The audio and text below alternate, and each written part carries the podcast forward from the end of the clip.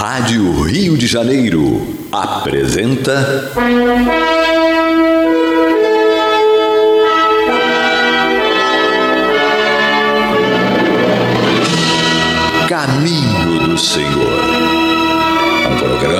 Estudos sobre a Bíblia Sagrada com revelações inéditas a respeito de muitos ensinamentos do Cristo de Deus, ainda não perfeitamente divulgados nem compreendidos.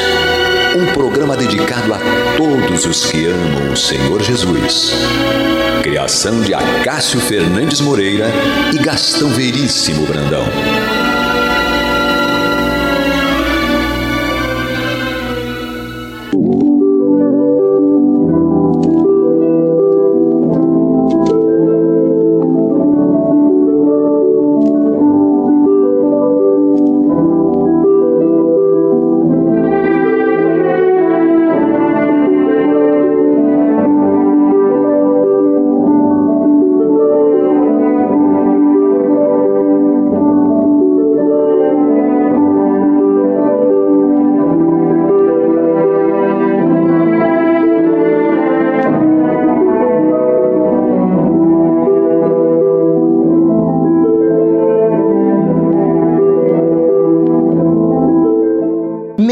Amigos, meus irmãos, que a paz de Deus esteja em nossos lares e em nossos corações.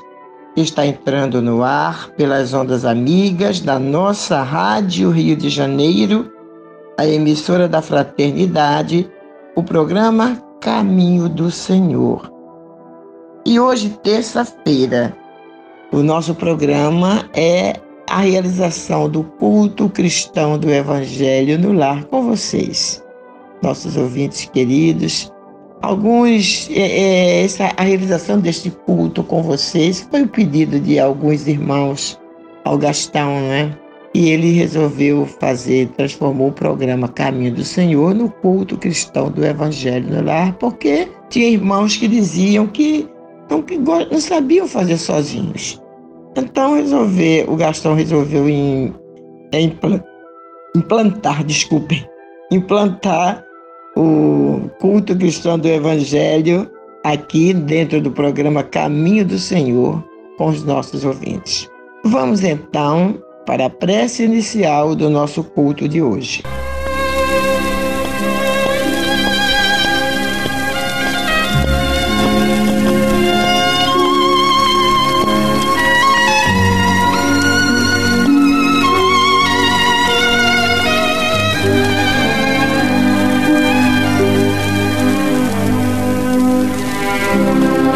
Senhor Jesus, bom e amado Mestre, aqui estamos nós reunidos em Teu sacrossanto nome para mais um culto cristão do Teu Evangelho em nosso lar. Tu sabe, Mestre amigo, como está a nossa alma neste exato momento Tu disseste aos teus discípulos e, consequentemente, a todos nós: Vinde a mim, todos vós que estáis cansados e oprimidos, e eu vos aliviarei. É o que estamos fazendo nesse instante, Senhor, de almas ajoelhadas, rogando para que tu possas, Senhor, nesta noite, neste momento em que estamos reunidos, contritos neste objetivo de buscar através do teu Evangelho o alimento para a nossa alma, para o nosso espírito. Dá, mestre amigo, que nesta noite possamos nós realmente alimentarmos a nossa alma através das lições que serão ministradas através do teu Evangelho. Que possamos nesta noite, mestre amigo, receber destes amigos da espiritualidade uma limpeza espiritual em cada um de nós, em nosso ambiente, que tu possas colocar nesta água sobre a nossa mesa o remédio necessário aos nossos males físicos ou psíquicos. Que tu possas ainda, Senhor, beneficiar esses irmãos relacionados em nossos livros de preces. E que em teu nome, em nome desses falangeiros do bem que nos assistem, acima de tudo e de todos, em nome de Deus, pedimos permissão para considerar iniciado o nosso culto cristão do Evangelho do Lar da noite de hoje. Que assim seja.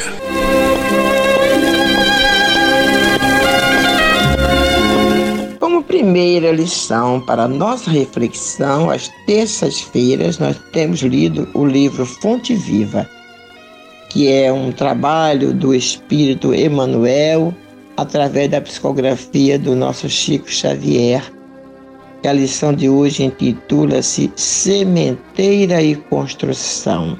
E ele se inspirou na primeira epístola de Paulo aos Coríntios, no capítulo 3, versículo 9. Paulo dizendo o seguinte: olhem só que, que colocação de Paulo, gente porque nós somos cooperadores de Deus. Vós sois lavoura de Deus e edifício de Deus. Se eu tivesse que comentar isso aí, eu não ia saber o que dizer. Agora vamos ao belíssimo texto do Emmanuel nos esclarecendo sobre isso. Diz ele.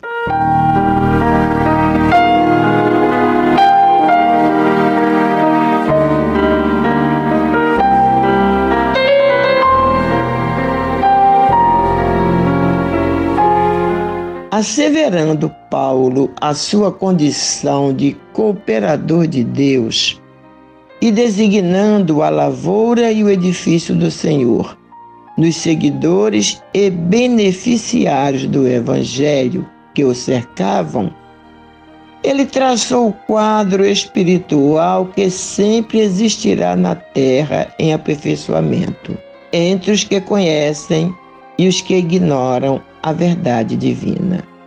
Se já recebemos da Boa Nova a lâmpada acesa para a nossa jornada, somos compulsoriamente considerados colaboradores do ministério de Jesus, competindo-nos a sementeira e a construção dele em todas as criaturas que nos partilham a estrada. Conhecemos, pois, na essência, qual o serviço que a revelação nos indica. Logo, nos aproximemos da luz cristã. Se já guardamos a bênção do Mestre, cabe-nos restaurar o equilíbrio das correntes da vida, onde permanecemos, ajudando aos que se desajudam, enxergando algo para os que jazem cegos e ouvindo alguma coisa em proveito dos que permanecem surdos, a fim de que a obra do reino divino cresça, progrida e santifique toda a terra.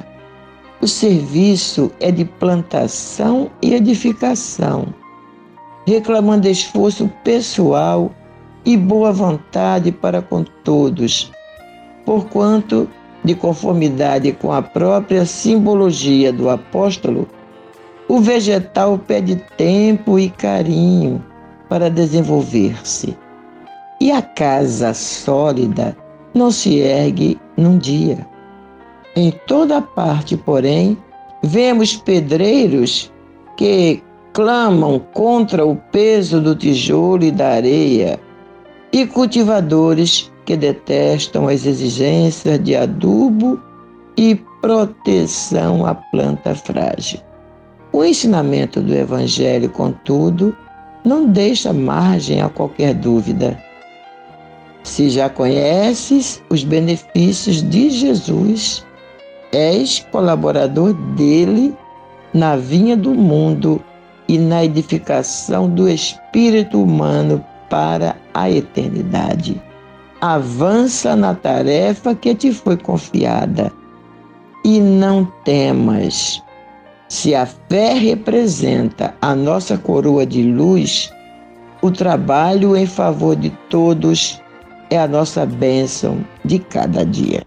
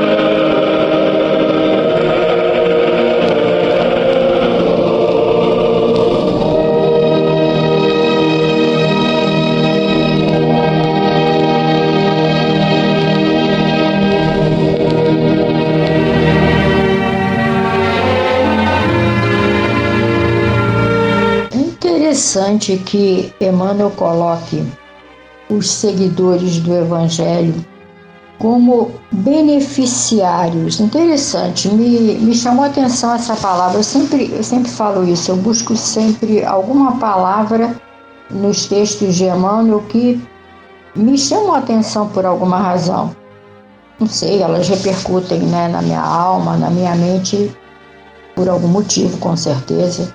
E a gente está acostumado a ouvir ou sentir da nossa parte que quando a gente conhece o Evangelho, quando a gente conhece a Jesus, quando a gente conhece as verdades transcendentais da vida, nós estamos sendo beneficiados, porque temos um outro olhar sobre as coisas, temos um, um outro olhar sobre o lado de cá e o lado de lá, como a gente diz. Deveríamos ter um outro olhar sobre as relações com as pessoas, as dificuldades da vida.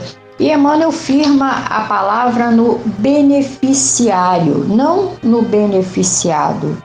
Ou seja, aqueles que conhecem o Evangelho, aqueles que conhecem a doutrina de Jesus, aqueles que conhecem a boa nova, todos esses termos são usados para defender e se referir àquilo que Jesus veio nos trazer, eles são beneficiários, ou seja, conhecem, tomaram intimidade com essas verdades, não para ficar com elas para si mesmos, guardados, tipo, ah, agora isso é uma capa de, de proteção que está aqui à minha volta e pronto, agora eu sou diferente dos outros porque eu já conheço essas verdades e eu estou protegido.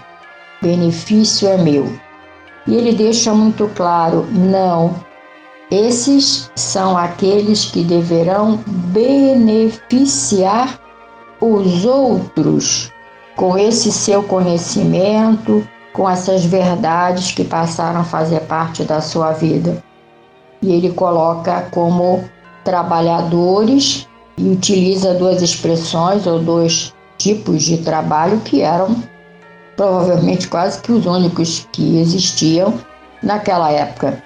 Aquele que vai lavrar a terra, aquele que vai semear, que vai plantar, e aquele que vai construir. Acho que além desses dois, havia os que pescavam. Né? Me parece que eram as três ocupações básicas do povo, porque havia os legisladores e os políticos, isso aí sempre tem, onde tem mais de meia dúzia de pessoas, já aparece alguém para legislar e fazer política.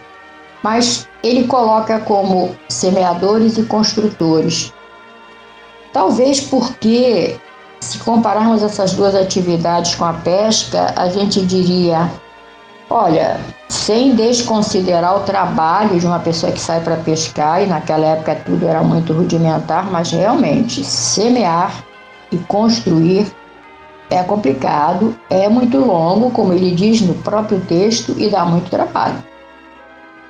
Porque rasgar a terra, colocar as sementes, cuidar dessa terra com a semente lá dentro, enfrentar situações da vida que não dependem da gente, que são as condições atmosféricas, até que aquilo possa estar pronto para ser colhido e usar aquilo ou vender, eles também plantavam para vender e em troca com a moeda eles conseguiam se manter. Ou então a construção, eu não sei o que seria pior, engraçado, né? Agora eu comentando esse texto me bate isso. Construir é mais difícil, trabalhar com aquela coisa mais bruta, que é a argila, que é o tijolo, planejar, arquitetar o que, que vai ficar embaixo, o que, que vai ficar em cima, calcular com antecedência quanto você tem que subir, é, planejar com muita antecedência onde vai ficar uma porta, uma janela. Eu estou falando e isso está na minha cabeça, falando, cara, é muito difícil fazer isso. E Emmanuel deixa claro: se eu conheço a Boa Nova, eu sou, ele usa esse termo, obrigatoriamente eu me coloco como um colaborador de Jesus para fazer o que? Semear e construir na vida do outro que esteja mais próximo de mim esta boa nova que chegou à minha vida. É, minha amiga, não é fácil não. Cabe a nós restaurar o equilíbrio das correntes da vida onde permanecemos. E segundo ele, como é que nós podemos fazer isso? Ajudando aos que se, aos que se desajudam enxergando algo para os que jazem cegos e ouvindo alguma coisa em proveito dos que permanecem surdos. Então, é a tarefa todo aquele que já se colocou ou que já se sente cristão. Claro que nós ainda não somos, nós somos é, aprendizes de, do, do cristianismo, né? Cristão é aquele que segue o Cristo. E seguir o Cristo é, é seguir exatamente aquilo que ele mandou que nós fizéssemos. E nós ainda não fazemos. Ajudar aquelas pessoas que se desajudam é fácil. Quantas vezes a gente quer erguer a mão para alguém que não quer ser ajudado? Não é fácil. Quantas vezes nós queremos é, enxergar algo para ajudar aqueles que jazem cegos, não cegos materialmente falando, mas cegos espiritualmente falando. Quantas vezes nós queremos ouvir para ajudar aqueles que não querem ouvir nada. Nós temos isso na nossa própria família, na nossa parentela, pessoas que não querem ser ajudadas, pessoas que não querem ver, não querem enxergar, nem querem ouvir, porque não querem sair de sua zona de conforto. Estão se achando muito bem, graças a Deus, não querem saber, porque quando a gente abre um pouquinho os olhos, quando a gente procura ouvir um pouquinho dos ensinamentos de Jesus, abrimos os olhos para o que ele nos deixou, nós nos sentimos intimidados a fazer algo em prol de nós mesmos e em prol do próximo. E isso dá trabalho. E isso requisita esforço e isso exige sacrifício. E nós não queremos sacrifício, né? Nós não queremos esforço. Estamos tão bem na nossa zona de conforto. Por que, que eu vou me meter em ajudar alguém? Deixa eu aqui, tá tão bom, né? Mas, e tem também, nós mesmos, muitas vezes, nós não estamos com vontade de realizar aquela tarefa que nos é, de que é da nossa responsabilidade em determinada hora, determinado dia. Mas é justamente nesses dias que nós temos que fazer. É nesses dias que nós temos que lembrar que temos que ter espírito de renúncia, espírito de sacrifício e fazer aquilo que nos está proposto a fazer. Porque é justamente nesse dia que nós estamos com vontade, que a gente vai e faz, que nós nos sentimos melhores.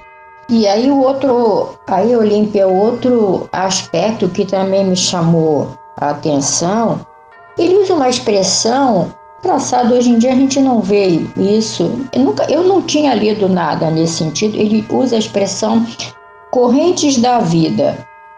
Ele diz que o beneficiário, que é aquele que é o seguidor de Jesus porque conhece a boa nova, precisa restaurar as correntes da vida. E ele vai dando o exemplo das, vou dizer assim, fatias ou faixas da humanidade que não enxergam o que deveriam enxergar, que não ouvem o que deveriam ouvir, que não fazem o que deveriam fazer, que não pensam que deveriam pensar. Aquilo que a gente hoje em dia, talvez até através da, da orientação da doutrina espírita, diz são aquelas pessoas que estão no mundo sem saber de onde vieram, para onde vão, que vieram fazer aqui, tipo isso. Então, olha que coisa difícil. Restaurar as correntes da vida significa que eu vou tentar olhar para o outro e ajudá-lo, porque eu não posso pegar ele pelo, aqui pelo cangote, né, como aquelas felinas fazem, pega o gatinho, o cachorrinho por aqui, leva e carrega e bota onde ele quer. Contra a vontade do filhote, agora você vai ficar aqui, porque é aqui que eu quero que você fique. Na verdade, o que acontece? Eu preciso me aproximar do outro, identificar onde é que ele tem alguma falha, onde é que ele não está conseguindo alcançar e reconduzindo esse outro para aquele caminho. Contando com um detalhe fundamental importantíssimo nisso: ele pode não querer. Ele pode não ter o menor interesse em fazer isso.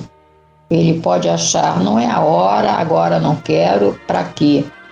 Então, olha com quantas dificuldades a gente conta nesse sentido. Isso me lembra uma coisa que eu sempre digo, que se você é um expositor da doutrina espírita ou do evangelho, e você está fazendo isso no seu espaço de trabalho, sua casa espírita, sua igreja, o seu templo, onde você faça esse tipo de comentário, você está falando para aqueles que foram até você naquele espaço porque quiseram. Alguns foram mais conscientes do que outros, é verdade. Alguns estão só curiosos, sim. Alguns estão buscando desesperadamente uma ajuda, não sabem nem o que, que é, mas querem algum tipo de ajuda, sim. Mas estão ali porque querem, bem ou mal, as pessoas vão se abrir para o que você está dizendo e devem até levar aquilo para casa para pensar com calma um tempo, mesmo que depois não concordem e joguem fora.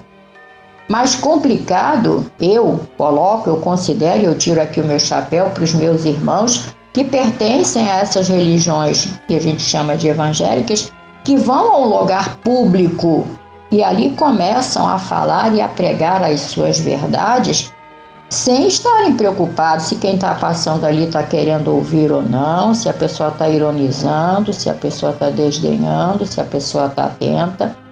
Eles simplesmente chegam e falam. Não sei se é a atitude mais correta ou não. Eu não estou aqui para avaliar nem comparar. O mais correto é o meu, o mais correto é o deles, eu não sei.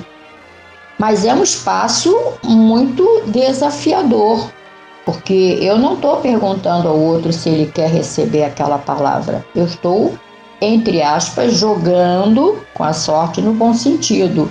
Eu vou jogar a informação, eu vou jogar a verdade, eu estou amparado pelo Cristo e Aqueles que estiverem preparados vão ouvir, vão pegar. Não sei se é esse o raciocínio deles, mas eu penso nisso como um desafio para esse semeador e esse construtor. Reconstruir a, as correntes da vida, restaurar as correntes da vida é muito desafiador. E é engraçado que no final ele termina o texto com uma, uma frase: avançar nessa tarefa sem medo.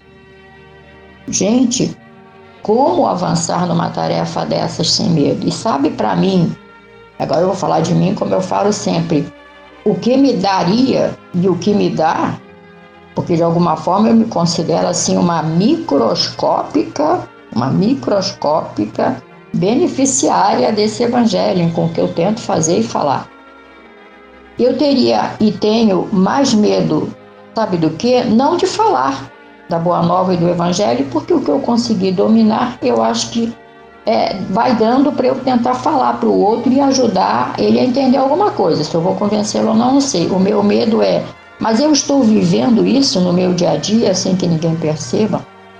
Eu posso exemplificar em mim e comigo que o que eu estou dizendo é verdade, vale a pena? Vamos fazer um pequeno intervalo e voltamos já já. Este é o programa Caminho do Senhor, que é levado ao ar em três horários semanais. Às terças e quartas-feiras, das 22 às 23 horas. E aos domingos, das 12 às 13h30, sempre aqui através das ondas da Rádio Rio de Janeiro, a emissora da Fraternidade. Mas agora vamos para o estudo do Evangelho. Às terças-feiras estamos estudando o Evangelho segundo a narrativa de Lucas, hoje no capítulo 16, versículos 1 a 13.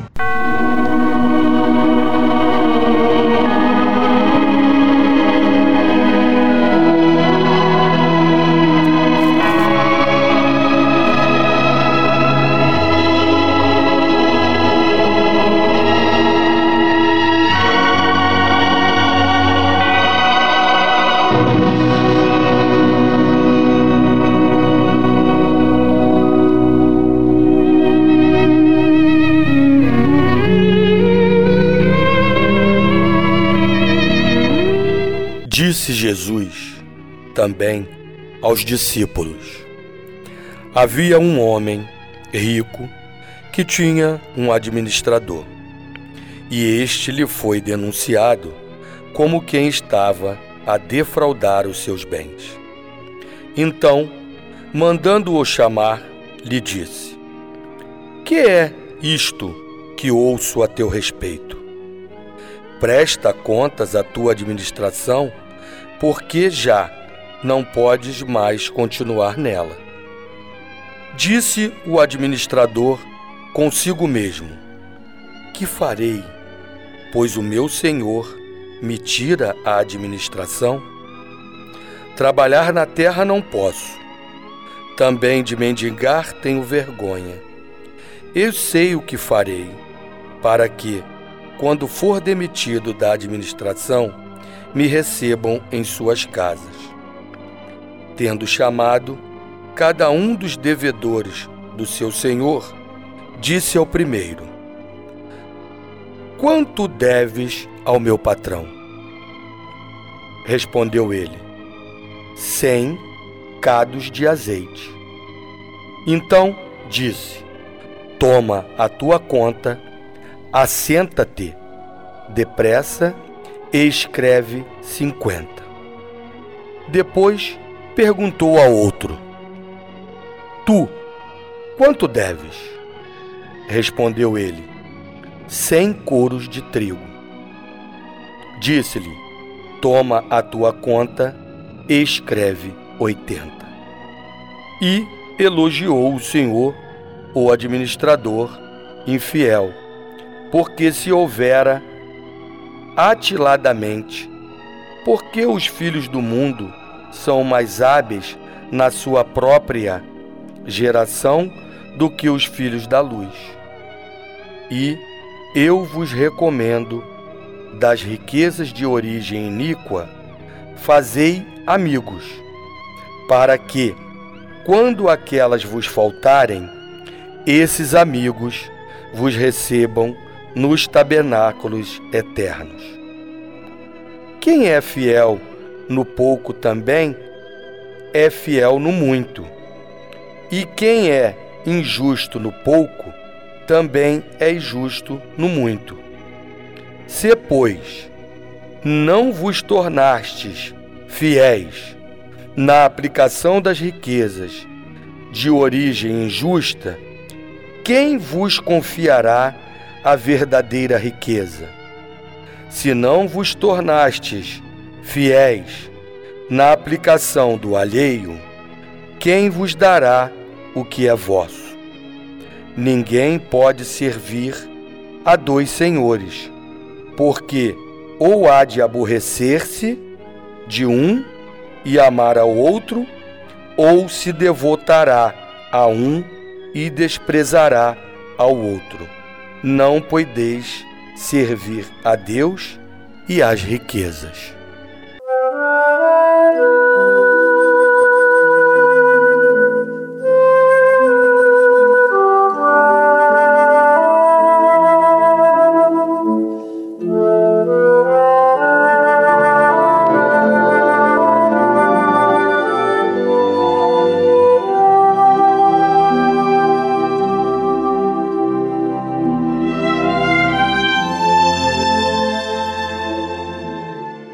Iniciando o estudo do capítulo 16 do Evangelho de Jesus segundo Lucas, nos deparamos com mais um grande ensinamento do Mestre em forma de parábola. Desta feita, o exemplo escolhido é o de um administrador que se demonstrou infiel para com seu senhor, e a notícia de sua desonestidade chegou aos ouvidos do seu amo, razão pela qual o chama e pede-lhe uma prestação de contas, pois caso fique comprovada a acusação, não poderá mais administrar os seus bens. O mestre não esclarece a espécie de desonestidade do mordomo, se era uma simples má gestão ou real malversação dos bens para proveito próprio. O administrador infiel sabia da verdade das acusações contra ele e, por isto, não cogita de aproveitar-se do ensejo de defesa que o patrão lhe oferece. E temeroso do que o aguardava após a demissão, passa logo a cogitar de como agir para defender-se depois de despedido.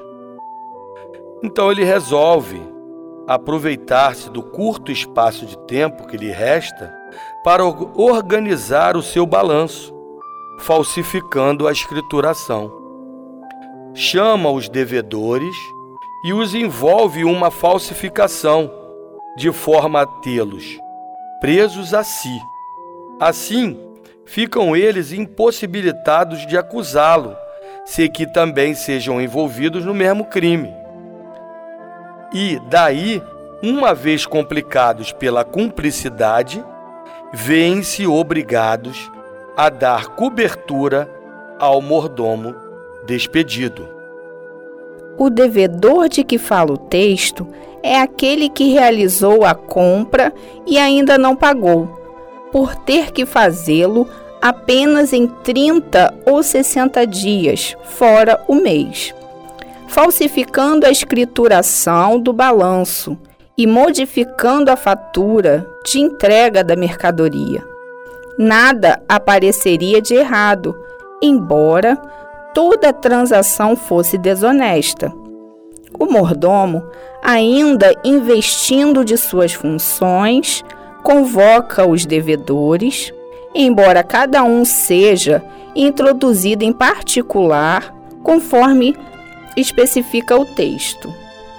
A cada um, inicialmente, a pergunta de quanto deve, ou seja, é pedido uma confissão de dívida explícita para que se fique bem clara a transação irregular e realizar-se. Apenas dois exemplos são dados e as medidas usadas são bem diferentes. Vejamos, cado, medida que equivale a 40 litros. A dívida, portanto, era de 4 mil litros de azeite, que foram reduzidos para 2 mil. Coros, medida que equivale a 400 litros.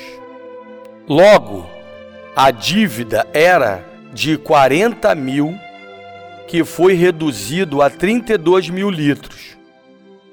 Como nada há oculto que não venha a ser revelado, fato é que o Senhor descobriu a falcatrua do administrador, reconhecendo, entretanto, que o mesmo foi atilado, isto é, esperto, sagaz, porque os filhos do mundo são mais hábeis na sua própria geração do que os filhos da luz, que não utilizam da mesma habilidade para conquistar o reino dos céus. Depois vem um conselho em estilo algo confuso que requer muita atenção a fim de ser bem compreendido. Pois é, Rodolfo Caligares, ao comentar essa passagem em seu livro Parábolas Evangélicas, do qual nos valemos, a fim de melhor entendermos o significado oculto do ensino do Mestre, diz o seguinte: esta parábola se interpreta ao pé da letra. Pode dar a entender que o Mestre esteja apontando o roubo e a fraude como exemplos de conduta dignos de serem imitados. Considerada, porém, em seu verdadeiro sentido, segundo o espírito que vivifica, encerra uma profunda lição de sabedoria e de bondade que poucos hão sabido entender. Inicialmente, identificamos as duas principais personagens da história evangélica e o local em que a ação se desenrola. O rico proprietário é Deus, o poder absoluto que sustenta todo o universo. O mordomo é a humanidade, ou seja, cada um de nós. E a fazenda é o planeta Terra, campo em que se desenvolve atualmente a nossa evolução. Os bens que nos foram dados a administrar é tudo o de que nos orgulhamos em possuir nesta vida: propriedades, fortuna, posição social, família e até mesmo nosso corpo físico. Todas essas coisas nos são colocadas à disposição pelo Supremo Senhor durante algum tempo, a fim de serem movimentadas para benefício geral, mas, em realidade, não nos pertence. A prova disso está em que sempre chega o dia em que seremos despojados delas, quer o desejemos, quer não. Nossa infidelidade consiste em utilizar-nos desses recursos egoisticamente, como se fossem patrimônio nosso, dilapidando-o a sabor de nossos caprichos, esquecidos de que não poderemos fugir à devida prestação de contas quando pela morte formos despedidos da mordomia. Pois bem, já que abusamos da providência, malbaratando os bens dos quais somos simples administradores, tenhamos ao menos a sabedoria do mordomo de que fala a parábola. Que ele fez? Para ter quem o favorecesse, quando demitido do cargo que desempenhava, tratou de fazer amigos, reduzindo as contas dos devedores de seu amo. É o que Jesus nos ensina a fazer, quando diz: granjeais amigos com as riquezas iníquas. Em outras palavras, isto significa que os sofredores de todos os matizes são criaturas que se acham endividadas perante Deus. São pecadores que têm contas a saldar com a justiça divina e auxiliá-los em suas necessidades, minorar-lhes as dores e aflições, equivale a diminuir-lhes as dívidas, de vez que, via de regra, todo sofrimento constitui resgate de débitos contraídos ao passado. Se assim agirmos, ganharemos a amizade e a gratidão desses infelizes, que se solidarizarão conosco quando deixarmos este mundo. Bem assim, a complacência do Pai Celestial, porque muito lhe apraz ver-nos tratar o próximo com misericórdia, não falta aqui na terra quem admire os filhos do século pelo fato de se empenharem com denodo e sacrifício no sentido de assegurarem o seu futuro. Quão maiores louvores, entretanto, haveriam de merecer de Deus os filhos da luz, os já esclarecidos acerca da vida espiritual, se procedessem com igual esforço e dedicação? Sejamos, pois, colaboradores fiéis da divindade, gerindo os bens materiais de que dispusermos, em conformidade com os ensinamentos sublimes que nos foram ditados por Jesus no Sermão da Montanha. Assim fazendo, estaremos acumulando no céu um tesouro verdadeiramente imperecível. Sim, porque as virtudes cristãs que formos adquirindo no convívio com nossos semelhantes são as únicas riquezas efetivamente nossas, e só elas nos poderão dar a felicidade perfeita nos tabernáculos eternos.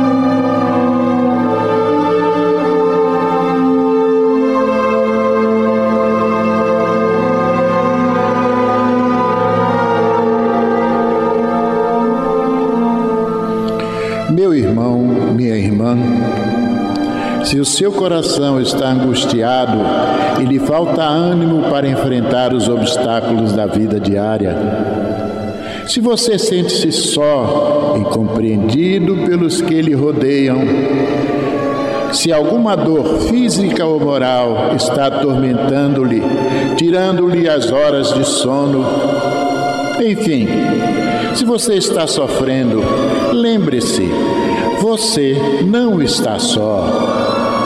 O Mestre da vida nos disse: Eis que eu estarei convosco todos os dias, até a consumação dos séculos. Neste exato momento, milhares e milhares de pessoas sintonizadas nesta emissora se unirão em prece. Entre nesta corrente Existe em seu íntimo um lugar de paz profundamente silencioso, onde você pode comungar com Deus e encontrar forças necessárias para vencer este momento difícil. Como disse o salmista, Deus é o nosso refúgio e fortaleza, socorro bem presente nas horas de tribulação. Abra o seu coração numa prece sincera. Entregue-se confiantemente aos cuidados deste Pai amoroso e bom e confie. Os impossíveis para os homens são possíveis para Deus. Vamos envolver em nossa corrente de preces de hoje os nomes de alguns irmãos e, mesmo que o seu não esteja nesta relação, sinta-se incluído, meu irmão, sinta-se incluída, minha irmã.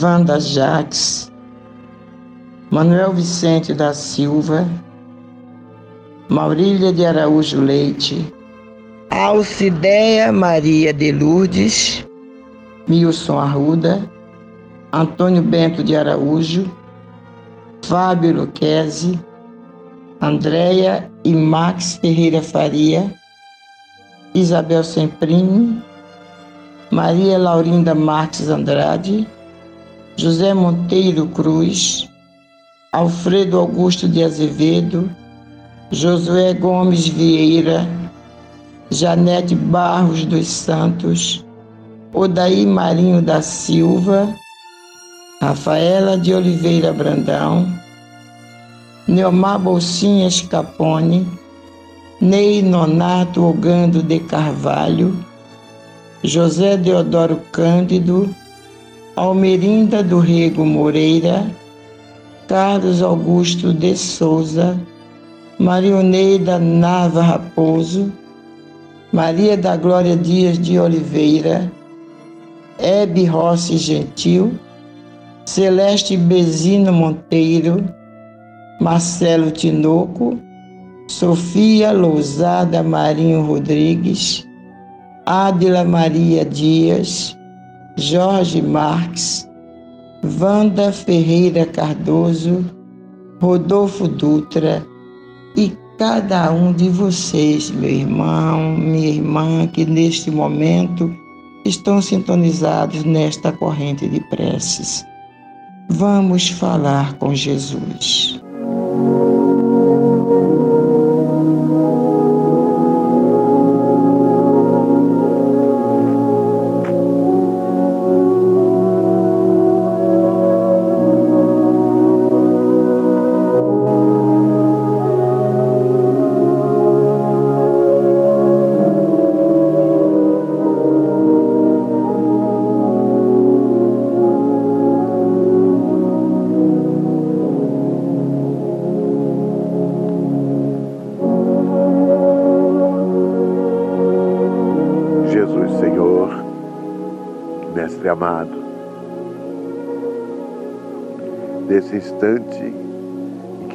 Que muitas das almas voltam os seus pensamentos, Senhor, para Ti.